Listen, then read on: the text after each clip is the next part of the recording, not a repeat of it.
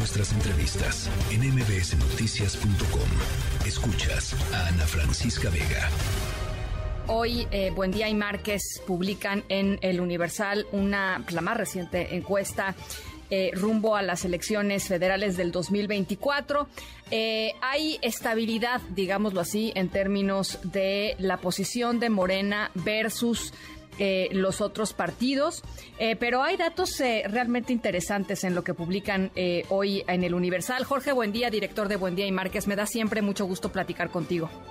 ¿Cómo estás, Ana Francisca? El gusto es mío. Muchas gracias. A ver, eh, pues digamos, lo que no cambia es que Morena con cualquier aspirante, este, básicamente sigue adelante, ¿no? Ganaría, digamos, con cualquiera de las personas que están aspirando a la, a la candidatura. Eh, sí, tiene Morena, quizá está ahorita en su mejor momento, o quizá, si lo quieres ver a la inversa, la oposición está en uno de sus momentos más débiles eh, pero sí hay, digamos, variaciones importantes en las diferentes combinaciones que evaluamos, en los careos. Pues tenemos desde el caso de Adán Augusto López con 45% en una de las combinaciones, hasta un 62% para Claudia Sheinbaum en otra de las combinaciones. Es decir, sí está importando el candidato, aunque Morena vaya en la delantera, pues sí importa el candidato, ¿no? Porque pues pasas de 45 a 62%. Claro. Y lo mismo pasa con la oposición, ¿no? Eh, creo que ese es uno de los temas de eh, los porcentajes que hay que puede tener cualquiera de, de todos ellos. Y la gran incógnita es qué va a ocurrir precisamente con la oposición, con estas coaliciones. Eh, parece que ya queda claro que Movimiento Ciudadano no va. Digo, de hecho, el día de hoy sacaron unos spots pues bastante fuertes en contra del PRI, entonces pues yo creo que una alianza de toda la oposición pues simplemente no no no no va a ocurrir, ¿no? Pero sí hay mucha variación, los candidatos importan, aunque las marcas ahorita, pues Morena está muy bien posicionado, pero las marcas importan. A ver, eh, eso que dices de las marcas importan, eh, los negativos que tiene el PRI, ¿no? Las, las opiniones negativas que tiene el PRI, las opiniones negativas que tiene el PAN, que tiene el PRD. El único partido que no tiene opiniones negativas es Morena. Así es, eh, y creo que acá. a la gente le gusta, perdón que te interrumpa, pero a, ver, yo, yo sí quisiera recapitular un poquito, o sea, lo que ha pasado en estos meses de, 2023 nada más, eh, a la gente le gusta lo que está sucediendo, a la gente le gusta esta crispación, seguramente a la gente le gustará lo que, en fin, les parece que es adecuado.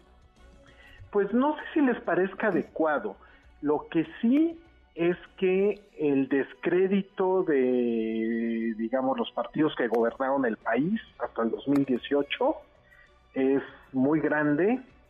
Eh, por un lado, segundo, pues sí ha habido una crítica sistemática del presidente y de Morena en contra de PAN PRI PRD, digamos, pues ahora sí que a lo largo de las mañaneras, ¿no? Y esto se está reflejando de manera muy clara. Y adicionalmente, yo lo que te mencionaría, el PRI siempre ha tenido negativos, siempre era el partido con los negativos más altos, lo que pasa es que tenía positivos, y aquí lo que llama la atención es que los positivos de PAN, PRI, PRD cada vez son eh, pues más reducidos y los negativos pues siguen en estos niveles altos. Ahora, la otra interrogante que tú precisamente planteas es, pues Morena pareciera que no pues no le han pasado la factura por los costos de gobernar, ¿no? Eh, a pesar de que pues gobierna en infinidad de alcaldías, gobierna a nivel federal y pues hoy día tiene dos tercios de las gubernaturas, es decir, queda claro quién está gobernando, pues todavía no hay un costo para un costo de gobernar y sigue con muchos positivos. Esto quiere decir que para muchos votantes pues no es la peor opción, ¿no? Y yo creo que eso es también lo que tiene que entender la oposición.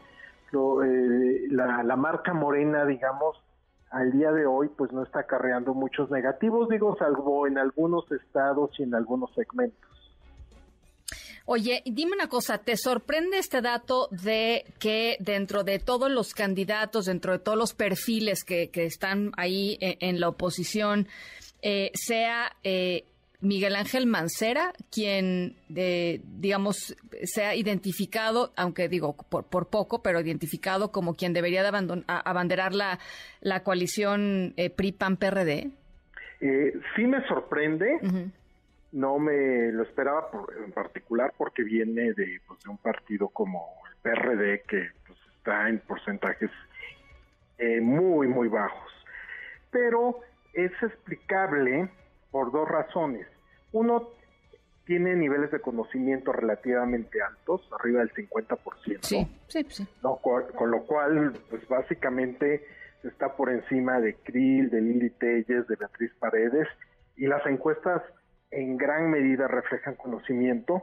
Y segundo, una parte importante, digamos, de sus apoyos provienen de simpatizantes de Morena que en la encuesta pues es la opción que les parece la menos mala de quienes están buscando abanderar la oposición. ¿Por qué?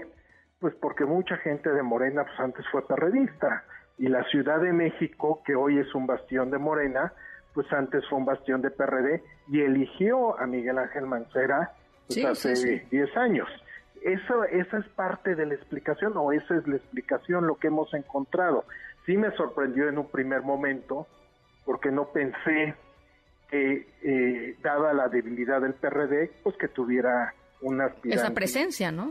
Con esa presencia. Pero sí es entendible eh, por estas dos razones que te digo, ¿no? La Ciudad de México, pues a final de cuentas se la gobernó, es conocido por la población y así como el electorado ve con malos ojos a los partidos PAN, PRI, PRD, también lo que se ve en la encuesta es que si te fijas los aspirantes de oposición, salvo la excepción de Luis Donaldo Colosio claramente, todos los demás también tienen muchísimos negativos, ¿no? O sea, sí, sí. también los abanderados o los aspirantes de PAN, PRI, PRD cargan con una fuerte eh, carga negativa.